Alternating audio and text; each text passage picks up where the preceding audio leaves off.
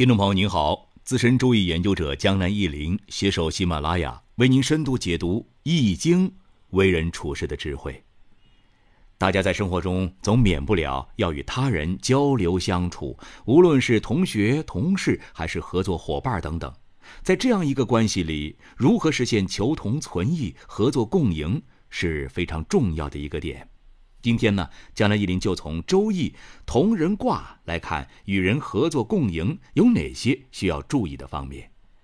但凡到过南京中山陵或对孙中山先生稍有了解的朋友，一定知道“天下为公”这四个字儿。“天下为公”这四个字儿啊，并非孙中山先生的原创，它的出处是《礼记·礼运》，原文是“大道之行也，天下为公”。这句话反映出了中国古人天下大同的美好社会理想。在《周易》中有一个卦与天下大同的主旨相符，那就是同人卦。大家注意了，此同人非彼同人。在《周易》的各种注释之中，往往把同人的主旨解释为与人相同，和有调和、和平等各种内涵。同字有会同、聚合的意思，同人就是聚合众人。很多朋友对“合同”这两个字儿可能不太了解，为了便于理解，江南一林在标题中用了“合作”两个字儿。其实，合作的意义啊，比合同要狭窄得多。大家呢，可以先了解一下同人卦的卦辞和爻辞。您可以留言获取同人卦的卦象图。同人卦的卦辞和爻辞如下：同人于野，亨，立涉大川，立君子贞。初九，同人于门，无咎。六二，同人于宗，令。九三，芙蓉于莽，生其高陵，三岁不兴。九四，承其雍，福克宫，吉。九五。同人先嚎啕而后笑，大师客相遇。上九，同人于交，无悔。对《周易》有了解的朋友啊，可能知道，在《周易》原文中，不同的卦先后排列的顺序是很有讲究的。江南一林以前分享过一个否极泰来的否卦，否卦有阴阳不交的意思，而同人则是与人合同，两者意义相反。否或者说阴阳不交，发展到一定程度就会被同人替代，所以否卦之后是同人卦。同人卦的六个爻向我们展示了与人相处之时各种曲折的情状。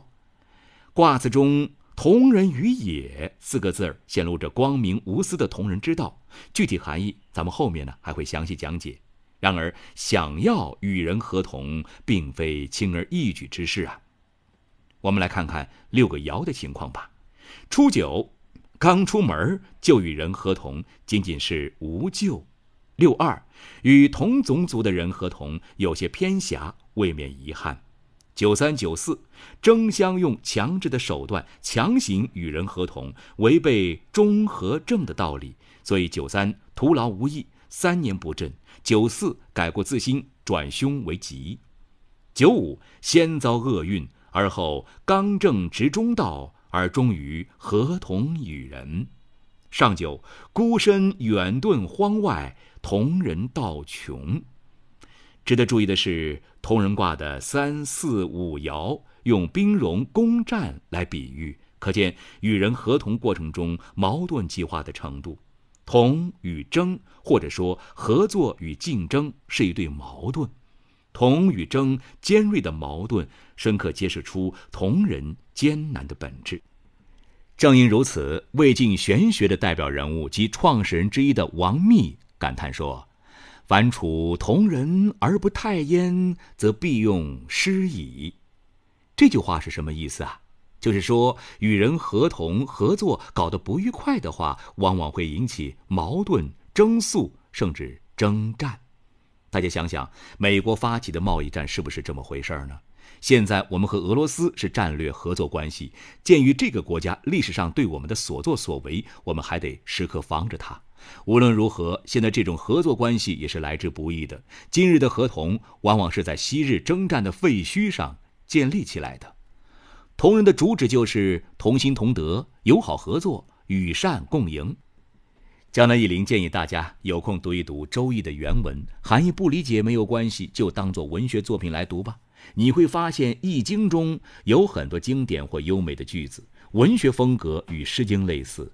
比如大家熟知的“见龙在田，亢龙有悔，密云不雨”，还有“鸣鹤在阴，其子何之？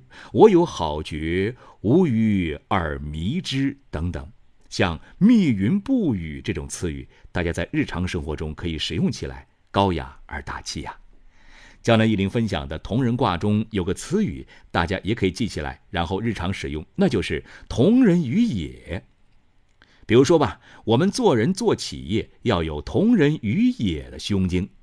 在古代，国之外为郊，郊之外为野。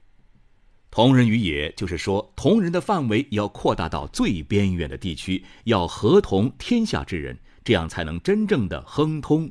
做人要有博大的胸怀和包容性，如果鸡肠狗肚、鼠目寸光，是成不了大业的。我国华为公司就是同人于野的典型成功案例。周易同人卦告诉我们与人合同的三个条件：柔得位，得中，应乎前。这三个条件的简单解释就是要谦逊、柔顺、行正道，与强者合同。总之，我们无论是做人还是做生意、做企业，都得广结人缘，同人于野，这样才能真正的亨通。好了，朋友们，本期节目就到这里了，希望对您有所帮助。如有疑问，您可以在江南易林周易研究中心微信公众号上与江南易林互动交流。感谢收听。下期再会。